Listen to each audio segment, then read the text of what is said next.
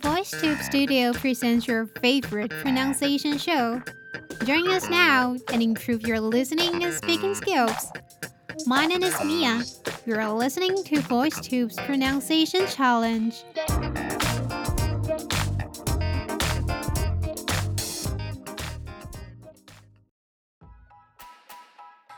Hello, for VoiceTubers. I am Mia. In the course of learning languages, I think the most difficult part is learning how to speak. The speaking I mean here is not just reading out loud, but it's to be spontaneous enough to have a conversation with others naturally. Do you feel that way? Let's go back to the topic at the end of today's episode. Now, follow me to see the sentence first. So, be mindful and be selective about which phrases that you are going to write down and to speak out, because always remember to make it relevant. I'll repeat again. So, be mindful and be selective about which phrases that you are going to write down and to speak out, because Always remember to make it relevant. Okay, now let's see the pronunciation tips. The first one is selective. Selective. Okay, so let's separate the word into three parts. S E, L E C, T I V E. So in the first part, the pronunciation of E here is uh, uh. So the first part is st, st. Now the second part, L-E-C, the pronunciation of E here is E. eh. So the second part is leg, leg. Now it's the last part, tiff. The I here is the short I sound, so it's E, E, short and quick. Combining all together, selective, selective. Now it's the second one, is phrases, phrases. Its original vocabulary is phrase, phrase, P H R A S E, but notice that the S E here is pronounced as Z, Z instead of S, S. So the original noun is pronounced phrase, phrase. Therefore, when it becomes plural, it sounds as phrases, phrases. Is z instead of phrases. It's phrases. Now the third one is write down.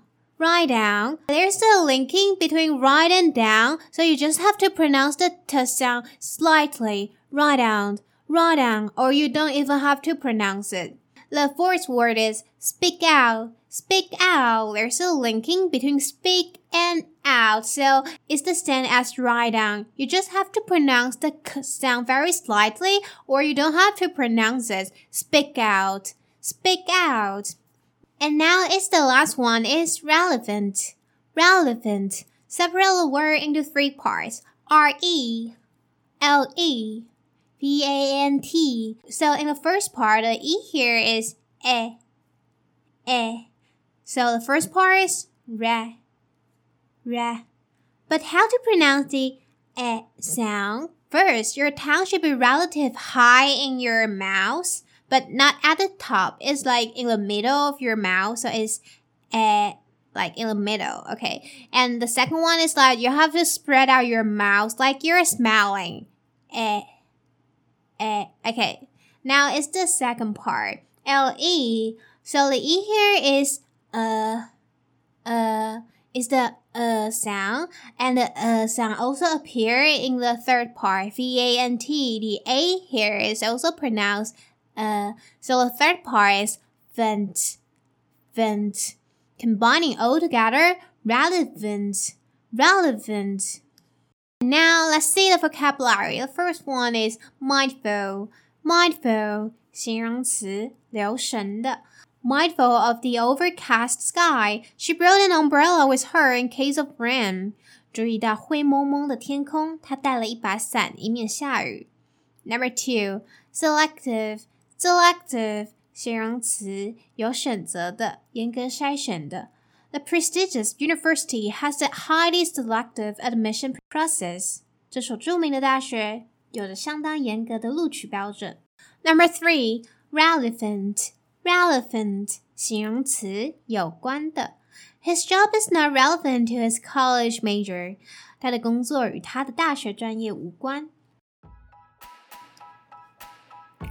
In the very beginning, it's a little bit challenging to have a conversation with native speakers.